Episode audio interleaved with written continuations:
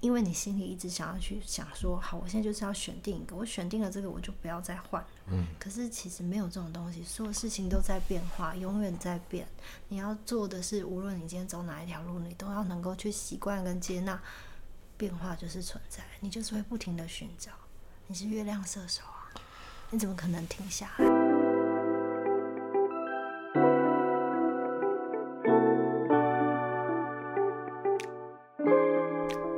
人生有许多翻船的时刻，就让我来将你打捞上岸。我是大正，欢迎大家收听《帆船游记》。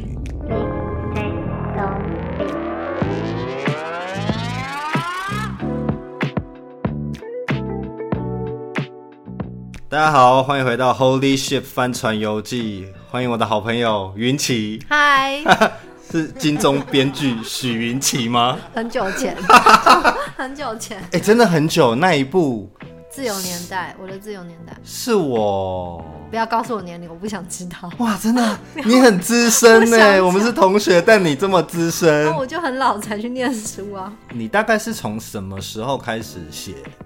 写戏作为编剧？呃，电影还是电视？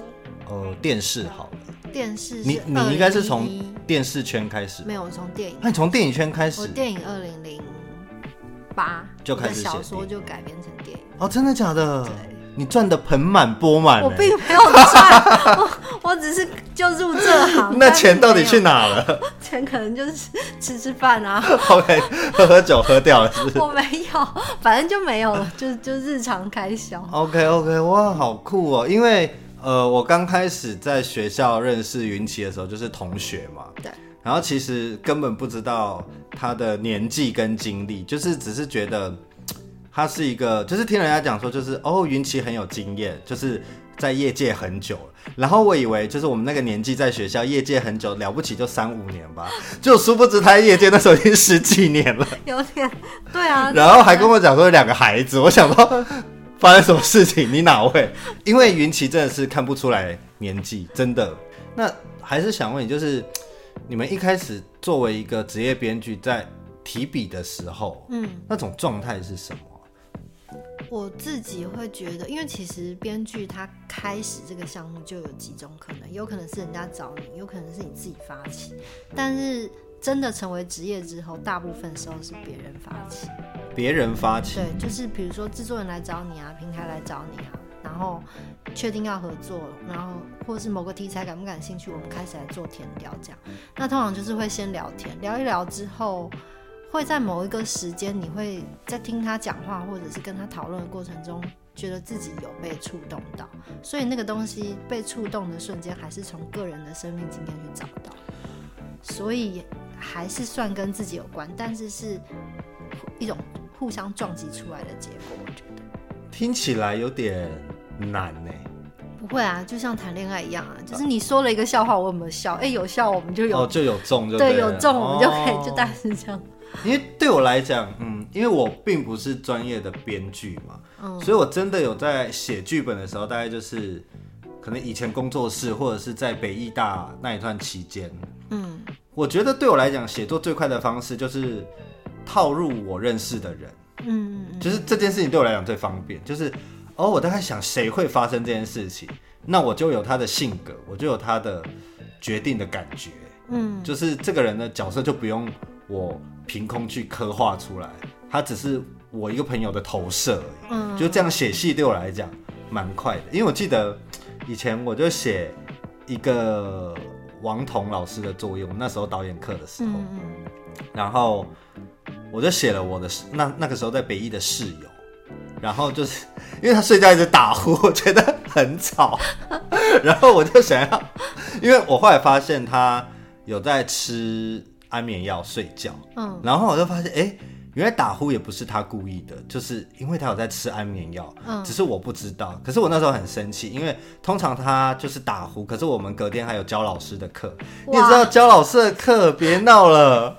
嗯， 很严我会格，崩溃、 欸。你压力比较大吧？ 对啊，我就想说请假室友，因为室友打呼，不能请假，不能请真的是他下一次会叫你出去那一种哎、真的，然后反正而且我印象就是教老师的问题是很刁钻的，对就是经过那一学期的洗礼，就是就可以理解哦，原来电影的养成是真的需要很严格、很严格才可以养成。因为其实我周遭也有很多，嗯，不是呃电影系或是影视圈出身的朋友，嗯，然后也是在做电影工作，他们就会把我们分为什么学院派啊，跟什么什么派的，你知道吗？嗯你应该有听过这一种吧？有听过，可是我没有，我没有很喜欢被分类。对啊，我就觉得，因为他们就觉得学院派的很降气，我就觉得，可是因为很多事情真的要透过训练，然后再加上生命经验，我觉得才有可能在你很年轻的时候发挥的很好，除非你很有才华吧，就是你天生是吃那那那那一行饭的。我觉得这种人也是很少，可是我看见我自己觉得，嗯，很喜欢的作品，不论是哪一个领域，我都觉得他真的有认真让自己去训练，让自己放在一个训练的状态。他可能不是去念书，他可能是跟着某一个师傅，或者是每天一直做那样的事情。嗯，然后他也有很认真的去生活，去把生活内化到自己的情感面，嗯嗯，等等的。然后我觉得他才可以创作出，不论是画画也好，音乐也好，都好。就是我觉得要有这一种模式，你才有可能在一个比较年轻的状态去达到一个比较好的作品，我觉得啦。我觉我我蛮认同你说的这个，因为其实我包括我刚刚讲说那个什么有没有电，有没有 feel，有没有冲撞，我觉得是同样的东西，就是你把自己放进一个状态去跟对方互相感应。嗯，包括你刚刚说的那个什么分类啊、派别，在我的感受也是这样。因为其实就像你说，我一开始就是我在我其实，在业界待蛮长一段时间才回到大概所三十谓年吗？屁啦！ 你是明年要领终 身成就奖吗十几年屁啦十几年，然后才进到学你所谓的学院派。可是是，在我的感觉里面是，我本来就是要去学东西的，然后我反而在那边那些很多的很多的撞击，对我来说，我就是去体验它。然后体验完之后，我就会发现那个感觉很像，其实你经过谁，或是你认真的跟某些人，你只要认真跟他互动，真心跟他互动，他就会有一些东西留在你身上。嗯，所以那时候其实就没有派别之分，就是你经过哪些事，你就变成什么。所以创作对我来说就会变成这样，就是以前我可能比较本能，因为我没有学过技术，但是后来我可以知道说技术怎么放，但同时我也没有丢掉我的本能。我觉得重点是那个真诚感受这件事，然后把派别丢掉。真的，我觉得会讨论人家派别的，就是他内心有很大的成见。以前我记得我有在拍一个算是线上演员，那那时候还在做导演的时候，然后他还让他还蛮让我 shock，就是他在做表演功课的时候，然后他就有问过我说，呃，他就说导演，请问这个角色啊，随便哈，叫小田好了，小田平常他会看什么书，听什么音乐，嗯然后他是什么星座的，嗯，然后我心里就想说，我没有想过这个问题耶， 因为那个时候我很年轻啦，在进入北医大之前，嗯然后我想说，哇，原来一个专业的演员对于一个角色的刻画要这么深入、这么理解，他可以才可以进入吗？就是编剧在写这一些的时候，也会考虑到这么多吗，会会。真的吗？就是我前阵子才把星象这件事研究透，没有一个人的星盘是一样的，你知道吗？我知道吧，如果没有一个人星盘是一样，所以写出来角色不会完 全一样。所以是现在的状态是我们认识的星座都太笼统，比如说只知道你是什么座什么座，就只有十二星座，这个是太笼统了，因为很多人会看星座运势啊，对，然它后非常浓。就这太这这怎么可能？它不只有太阳、月亮什么什么，还有宫位，然后还有相位。所以因为它我觉得其实最荒谬的就是看生肖，说你是这个生肖，然后你今天运势怎么样？我说我呸，怎么可 能？ 这个生肖这么多人，它是大个概家都一样。对，但是真的不是这样看。我在仔细看的时候，我都觉得很像在看一本诗集，而且你每一次看的时候，你会有不同的感受，因为我们只知道它的诠释的那个名词，可是你要去体验，比如说冥王星在八宫。然后是射手座，我随便乱讲，对光是这样的一个图、一个图腾跟跟诠释的关键字，你要去细细品味一个人在什么时候会成为这样，然后你就可以把它写到故事里。所以它 OK 其实只是一个代名词。但是它很好用，而且它可以用在，比如说我已经第一次建立了知道我跟你的统计学的结果是这样，于是第二次当我设定别人的时候，它也会是长这样。然后我要怎么设定这两个角色之间的互动跟第三个角色之间的关联性，它就变成一个超立体的东西。所以我在设计的时候，我我在设计 A 跟 B 跟 C 的关联的时候，我同时去设计它的星盘，我就会看见 A 跟 C 怎么互动，然后它我可以去检查它有没有矛盾。其实它是一个非常逻辑的方法，而且现在听起来蛮科学的，到目很科前为学止，，因为它其实是统计学，就是它甚至是荣格占星统计学的结果。但是你说我们编剧真的在做人物设定的时候，我们有没有这么多的 database？他们那些占星师的资料可能比我们多更多对，拿来用其实已经绰绰有余了。就是它还不是真人，它还是一个故事。所以这样子会影响到你生活面对人的那种先入为主吗就比如说你会先问他的星座是怎么样，然后你就会觉得他是那样的，会把他带入。因为有时候我会有自己就是合理化这个东西，比如说呃，狮比如我是狮子座嘛，对狮子座最近怎样怎样怎样，甚至我去看那个唐启阳的星座书的时候，我就觉得，诶，好像我那时候真的是这样诶。可是其实一年有很多生命经验嘛，我们每天都过得不一样。对然后刚好那时候有发生过一两次类似的事情，然后我很容易就带入了，然后我就会觉得说，嗯，真的是这样吗？可是你在看预测的时候，比如说我随便讲哈，啊，狮子座下礼拜的工作可能会有贵人运，可能会有很好，可是我可能下礼拜就是过得很烂，然后烂事一堆，也是有可能发生啊。所以我会觉得占星这种事情，它其实是拿来对我来说就是两个功功用，一个就是发生过的事已经体验完了，然后我回头诠释它的时候，我有一个抽屉可以放它。哦，对，这样会很有好处，因为本来很杂乱的东西，会因为这样你会找到一些脉络，嗯你自己情绪上比较过得去，或者是你在理解它的时候，它会让你有另外一个角度的思考。嗯然后另外一个就是，我觉得是写故事好用，因为写故事它就我刚刚已经解释，但是除此之外，我比较不会把它拿来变成呃预言自己的方法，因为如果这样做的话，其实你会失去很多真正体验的乐趣。我觉确得它是实适合回头看，不是拿来看未来。那请问你有在迷算命吗？ 哪有我每一种都会啊，就是都很迷。你像因为因为我我你看我我手上拿的这个 是，塔罗吗？对，我在写剧本写一写，我会想这主角色要怎么办呢？然后就翻帮他翻三张牌。 OK，然后想说他接下来该怎么样，真我的就假自的？己跟自己对话，我看着牌，然后我去想象，我就写，或是我会开阿卡西，或是我会喝梦醒草茶，或是听颂钵，反正我就是极尽开发自己的 OK 的灵就是对灵性之旅要灵开性之始旅，然后把它写出来因。为我前一阵子对工作比较多迷茫的时候，也是有在热衷算命，然后还特别跑去外县市，然后人家介绍的算的怎么样怎么样。然后可是我这个人也很奇怪，就是算命师跟我讲这样，可是我并没有那样做。嗯，就是他说你就是你这样子会比较好，然后他说你拭目以待，然后怎么了？我想说起边是要看什么，可是我后来也没这样做啊，我 我觉得我还是过得很好。哎、我真的非常认同，因为你知道我有做一个实验，嗯，就是我前阵子呃，我会我会有一个，我最近有一个爱好，就是听那个塔罗的影片，对，影片，然后呃，因为塔罗影片是这样，就是我们不是我帮你算塔罗这样子，然后其实我就是去感知你目前你周边、你天气、你状态，然后跟你说。可是这件事其实是会变的，而且它其实哦是你一行动它就会变的。我一行动它就会变。你说我下了某一个决定之后，它就变。对，因为我只是感知你，我是记，我是你的，我是你的体温计嘛。但是大部分时候，其实你已经在行动，也就是说你不一定会变，你大部分时候不会变，所以我不会算错。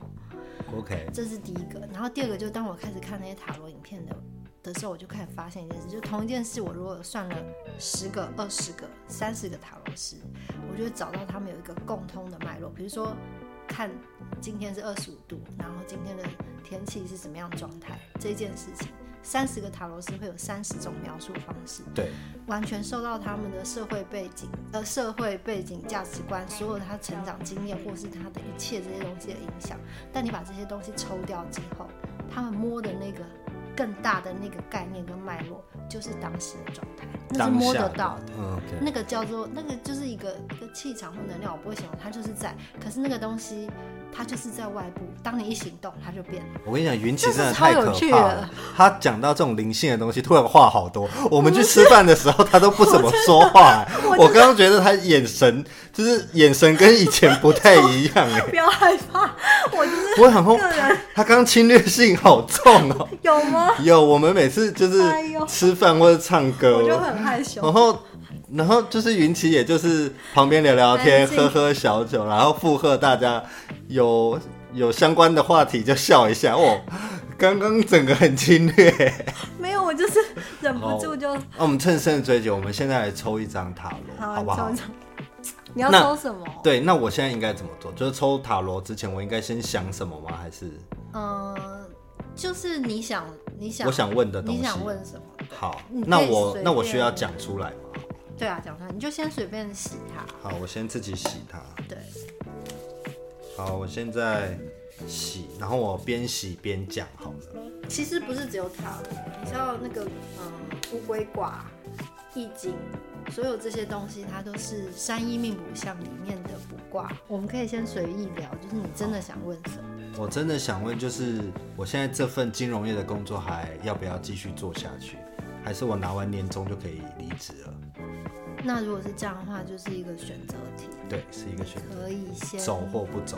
对各三张，各三张，各所以我现在要拿三张出来了。对就各三张。 OK，好，我看一下你的底牌，哎，底牌是什底么？牌就是最下最面后的。一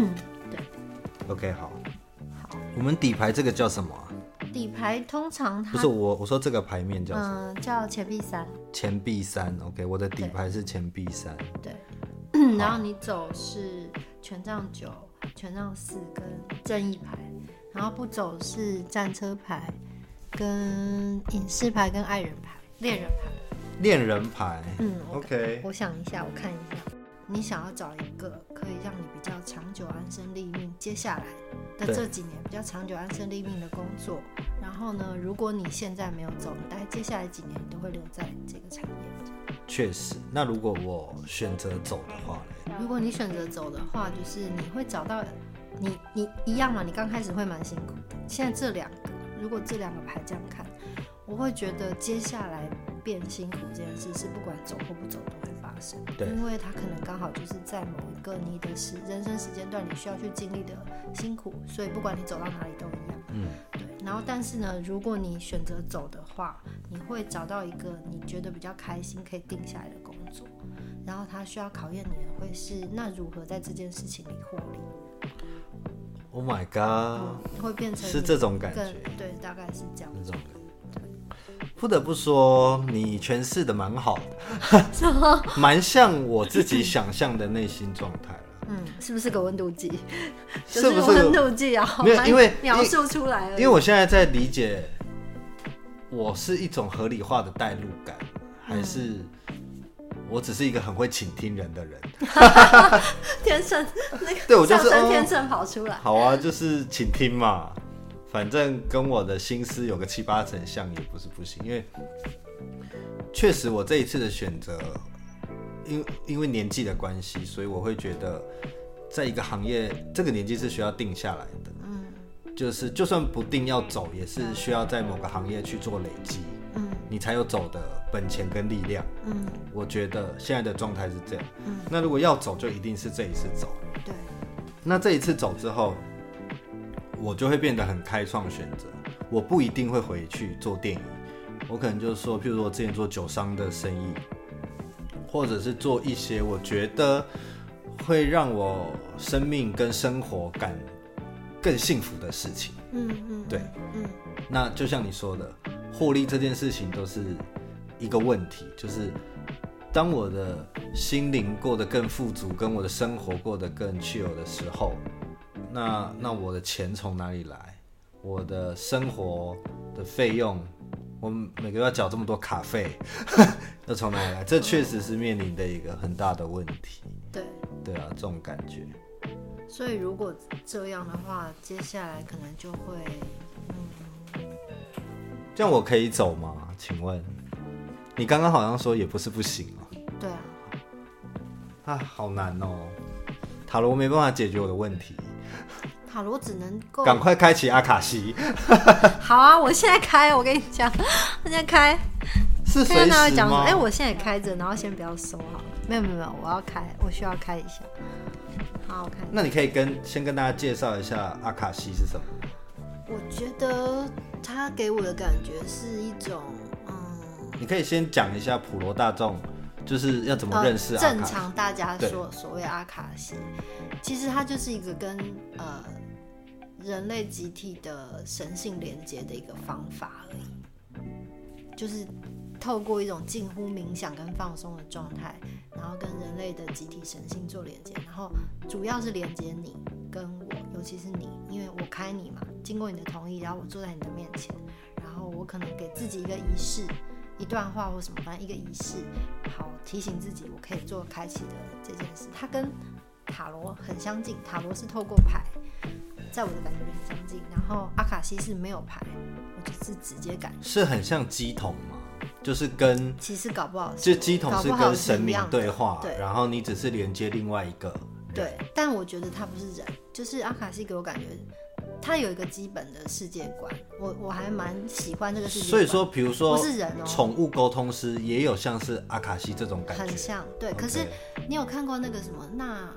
就是不是有一个蓝色的外星人的那个电影？呃，纳美人对对对，就是连接的连接那个树，然后哦就，他我们觉的得，祖先地的那对一我种觉得感觉。那个给我感觉哦很像阿卡西，就是说那种图书馆的 感觉。嗯可能导演也会阿卡西，哈哈，啊我觉得有可能，有可能、还啊。是对他这聊种宇宙秘密， 对这种这种灵性的导演，真的其实这种大导演都很强的，好不好都不知道从哪里。 ？OK，好。灵感那我们现在来开始阿卡西。我记得上次云奇帮我开启阿卡西，开启他自己阿卡西连接我的时候，是在中山区的路边，对我每次都这样，好好笑。我就是吃哦一饱个饭没突有然什想么，开， 没有什么很，我就是一个没有什么束缚的， 很随性的这对，种。谁会在路边 问问我题的啊？塔罗也是啊，你不觉得吗？连布都没有。那我现在需要做什么吗？嗯，就是你想问什么？我直接问，呃，我觉得我在金融业有点累，跟找不到我觉得工作的热情，我想要离开金融业。这个决定是好的吗？当你停止用脑袋去分析跟判断你要做的事的时候，你就会找到答案，因为你是一个需要，你是一个需要透过肢体跟行动，不停的行动中前进跟探索的人，没有终点。如果那件事它已经让你用脑袋就可以决定终点，那就不是你，那就不是你要去的地方。 OK，听起来很像是我，嗯，我我我要先踏出去再说。如果你问我这两路，其实就会觉得这一路会更适合，因为这一路最后你就会，你也是会进入一种撞壁状态。因为我们刚刚在讲说，其实你要去找的是一个，呃，你更长期、更长远，你希望可以一直发展下去的方法。但是其实这两路都是来告诉你，就是所谓的那个长期稳定这件事并不存在。你无论如何 Yes 你不要一直往前去找，它才是你真正的答案。所以这两路长起来会很像，长起来。就是不管这一路或这一路，我们刚刚都有看到瓶颈嘛。嗯，可是其实真正的根源的课题来自说，你要你，因为你心里一直想要去想说，好，我现在就是要选定一个，我选定了这个，我就不要再换。嗯。可是其实没有这种东西，所有事情都在变化，永远在变。你要做的是，无论你今天走哪一条路，你都要能够去习惯跟接纳变化就是存在，你就是会不停的寻找。你是月亮射手啊，你怎么可能停下来？嗯，说的也是欸，这让我觉得，比如说，就算有一份稳定的工作，偶尔还是会想去看看大家在干嘛，拍戏的朋友，偶尔还会跟编剧聊聊天，看看有没有新的可能性，或者是比如录 podcast 也是一种，就明明下班了就可以很自由自在的去干嘛干嘛。可是确实，刚刚的回答是在我生命经验中很直觉的事情，就是我是一个放假跟周末没办法没事的人。你我是觉一得个很奇怪永远在追寻中的人，你要接纳追寻中这个状态哦哎就是、，好辛苦哦。因为它就是你喜欢跟你的样子，它不是在让你停下来跟找答案，所以你已经在你要去的路上，哦，它就是在讲这个。那最后想要问一下，在写作的过程中啊，在写剧、写剧本的过程中，有没有什么翻船的经验？哦，对，每这到处都会翻啊，一定。有一有没有什么印象比较深刻、有趣的事情可以跟大家分享？嗯，印象深刻又有趣。也不用啦，就你此时此刻你有想到什么吗？我每我每一个项目都有不同的学习，但我可以分享，就是我刚开始把小说改编成电影的时候，我发现最有趣的事。你说自己的小说对再写成电影剧对，写本，成电影剧本的时候因为我会，我会觉得我那时候就是写小说的时候是我一个人的创作，然后变成电影之后，嗯，它就会变成集体创作。对然后这件事我那个时候花了一点时间适应，因为变成集体创作之后，其实比如说，嗯，导演会有导演的诠释啊，然后